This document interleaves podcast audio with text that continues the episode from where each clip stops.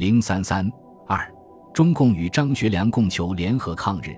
正当张学良剿共接连失利，开始重新考虑自己出路，多方寻找共产党关系时，中共开始争取他联合抗日。瓦窑铺会议后，中共中央把统一战线工作的重点放在争取张杨身上。瓦窑铺会议结束不久，毛泽东即致电彭德怀。请他派伍修权将瓦窑铺会议决议送给东北军六十七军军长王以哲，使其了解中共的抗日民族统一战线政策。中共争取东北军的工作是从争取高福源取得突破的。不久前在榆林桥战役中被俘的东北军团长高福源，辽宁海城人，曾在北京汇文中学读书。一九二一年考入北京辅仁大学。一九二三年入东北讲武堂第五期，一年毕业后入东北军，曾任连长、参谋、少校团副、上校团长等职，颇受王以哲赏识。他有强烈的抗日要求，深受张学良的信任。高被红军俘虏后，先被扣押在瓦窑铺，后被送到前线。彭德怀和红一军团政治部秘书长周桓多次找他谈话，向他宣传抗日救国的道理。解释八一宣言的精神，高福源表示愿意为沟通红军与东北军的联系，促进两军合作抗日而效力。当时红军正围攻甘泉，久攻不下，经彭德怀同意，高福源在周桓陪同下去甘泉做东北军守军总指挥、一零七师参谋长刘汉东的工作。高用自己在红军中的见闻，向刘宣传抗日民族统一战线政策。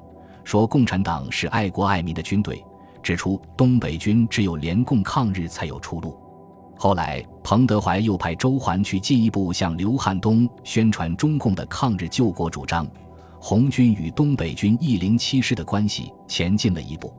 一九三六年一月，高福源向彭德怀提出，他愿回东北军去说服张学良、王以哲与红军合作抗日。他说。张学良强烈要求抗日打回老家去，只要张能够了解中共的抗日民族统一战线政策，是能够放弃反共政策与红军合作抗日的。彭德怀同意高的要求，第二天派骑兵护送他到东北军王以哲所部六十七军防线边，并赠路费二百元。高福源在洛川先见到王以哲，向他介绍了中共的停止内战。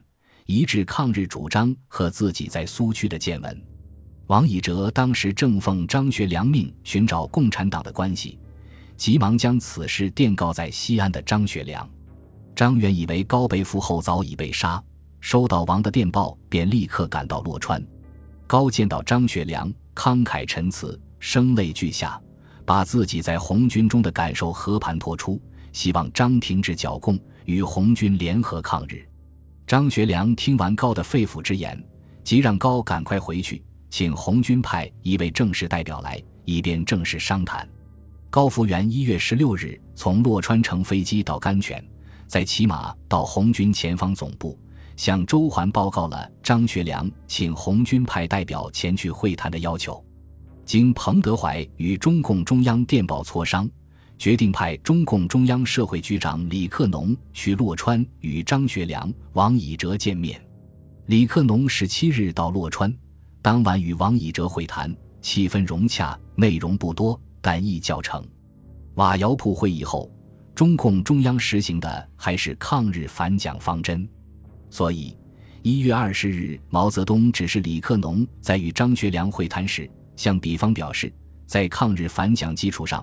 我方愿与东北军联合之诚意，相比提出东北军如不在抗日反蒋基础上求出路是很危险的，暗示彼方如诚意抗日反蒋，我方可助其在西北建立稳固局面，肃清蒋系势力，进一步助其回平今东三省。军饷懈怠，我方亦有办法助其解决，并暗示彼方如有抗日反蒋诚意。国防政府首席及抗日联军总司令可推张汉卿担任。一月二十一日晚间，张学良与李克农在洛川会谈三个小时。张透露说，国民党内同情国防政府主张的不乏其人，并表示红军如真有诚意，他愿去做于学中，蒋介石的工作，劝蒋放弃一党专政。如有成效，两周后在延安或洛川与彭德怀见面。张环表示，由于东北军所处环境，目前只能暗中与红军联系，以原防华作疆界，并在可能范围内恢复经济通商。一月二十五日，中共方面以毛泽东、周恩来、彭德怀等红军将领名义发表红军愿意同东北军联合抗日致东北军全体将士书。肯定东北军绝大多数是爱国的，是愿意打日本帝国主义的。针对张学良反日不反蒋的态度，书中揭露蒋介石对日不抵抗，对东北军歧视压迫，并强调指出，打红军进攻苏区是东北军的绝路，抗日反蒋才是东北军的唯一出路。经高福元从中斡旋，张学良与李克农决定举行第二次洛川会议。二月二十五日，李克农在高福元陪同下到达洛川，同来的还有中华苏维埃政府贸易总局局长钱之光以及负责电台工作的戴敬元。他们受到王以哲及其参谋长赵振藩的热情欢迎与款待。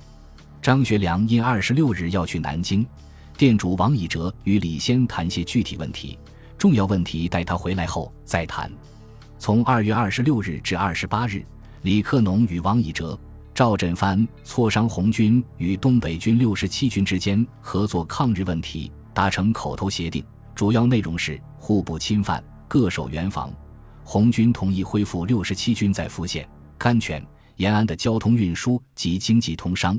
延安、甘泉城内六十七军人员所需粮草，可向当地苏区群众购买。红军给予便利，双方给予对方采购人员以保护。二月二十八日，李克农将上述协定电告瓦窑铺。当晚，中共中央及复电表示同意。双方商定，此协定从三月五日起生效。张学良三月三日从南京回到西安，第二天便赶到洛川与李克农会谈。会谈内容围绕张学良提出的几个问题展开：如何对待蒋介石？李克农根据瓦窑铺会议决议和中央及军委给他的训令，强调蒋坚持攘外必先安内政策，专打内战，不抗日，还残酷镇压着人民的抗日运动。东三省已拱手送给日本，华北也岌岌可危。主张抗日民族统一战线不能包括他。张学良不同意这一主张，他认为要抗日，不争取蒋介石参加是不可思议的。因为蒋掌握着国家的政权、军权、财权，实力雄厚，而且蒋本人有参加抗日的可能，只是主张先安内后攘外。对这个问题，张和李谁也没有说服谁。李向章表示，可向中共中央反映他的意见。关于对抗日战争的看法，李说：抗日主要靠全国人民的力量，同时也要争取国际援助。战争的胜负。不决定于武器，而决定于人。发动全国人民一致对敌，这个力量是巨大的，是不可战胜的。抗日战争是长期的、持久的。投降论和速胜论都是错误的。中国地广人众，有利于长期抗敌，最后胜利是我们的。张学良同意李克农的这些看法。关于红军行动方向，当时红军东征，进入山西作战。张提出。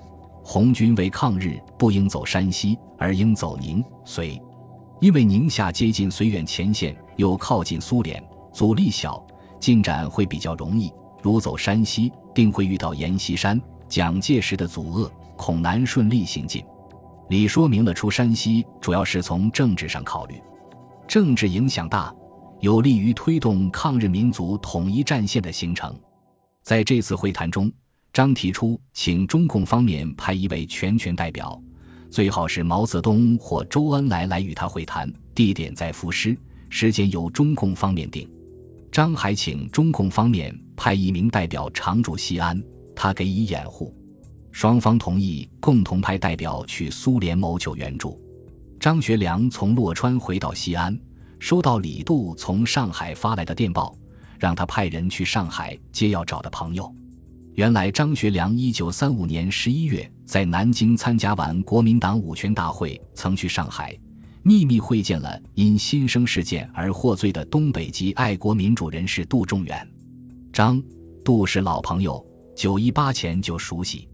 这次见面，张向杜倾诉了自己因剿共接连失利的苦闷，杜则劝张放弃剿共，走西北大联合道路，即联合共产党、杨虎城和新疆的盛世才，争取苏联援助，共同抗日。张在上海还会见了原东北军将领李杜，李率义勇军在东北抗日失败后退往苏联，与共产国际发生了关系。回国后仍保持联系。张向李表示愿在西北联合红军抗日，希望李帮助他沟通与苏联和中共的关系。李接受张的委托，表示找到共产党关系后设法通知他。李杜后来找到刘鼎，便给张学良拍电报。张接到李杜来电后，派他的高级参议赵毅到上海。三月下旬，把刘鼎接来西安。刘鼎原明确尊民，四川南溪人。一九二三年加入社会主义青年团，留学德国期间，经孙炳文、朱德介绍，转为共产党员。回国后，曾在上海中央军委机关工作。一九三三年到浙赣皖苏区工作。